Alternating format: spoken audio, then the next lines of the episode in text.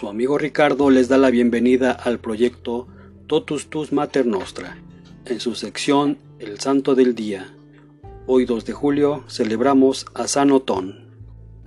Otón nació en el seno de una familia noble de Mistelbach, en Franconia.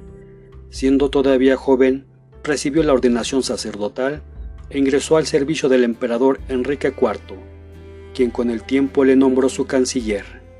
En las luchas entre el sacerdocio y el imperio, Enrique IV apoyó a un antipapa.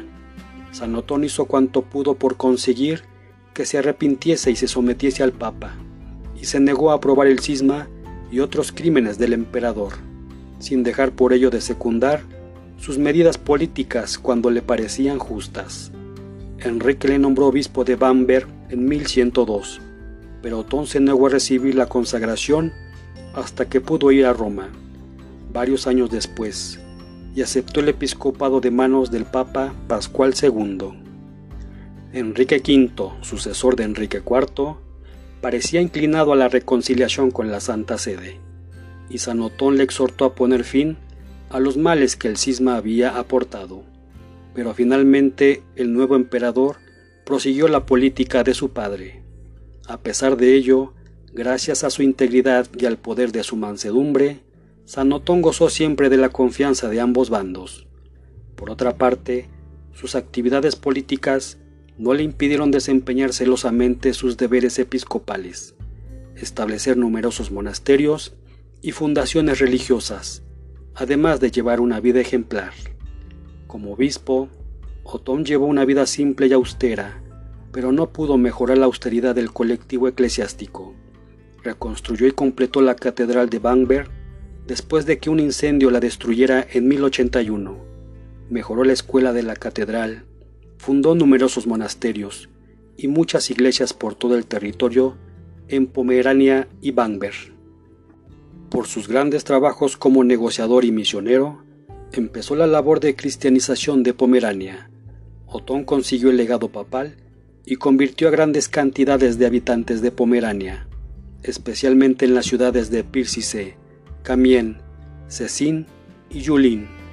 Construyó once iglesias y se ganó el título de apóstol de Pomerania. Cuando Boleslao III de Polonia conquistó una parte de la Pomerania, pidió a San Otón que fuese a evangelizar a los idólatras de aquel país. En 1124, el santo obispo se trasladó a la Pomerania Oriental, acompañado de algunos sacerdotes y catequistas.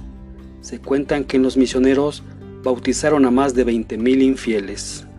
El santo volvió a Bamberg en la Pascua siguiente, después de encargar a cierto número de sacerdotes que atendiesen a los convertidos y continuasen la obra de evangelización tan felizmente comenzada.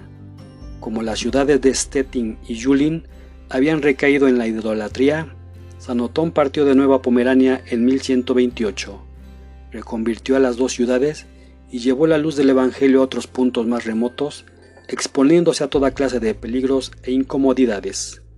Otón murió el 30 de junio de 1139 y fue enterrado en la abadía de Michelsberg. Fue canonizado en 1189 por el Papa Clemente III. A pesar de que murió el 30 de junio, su nombre se registra en el mes de julio y su festividad se celebra el día 2.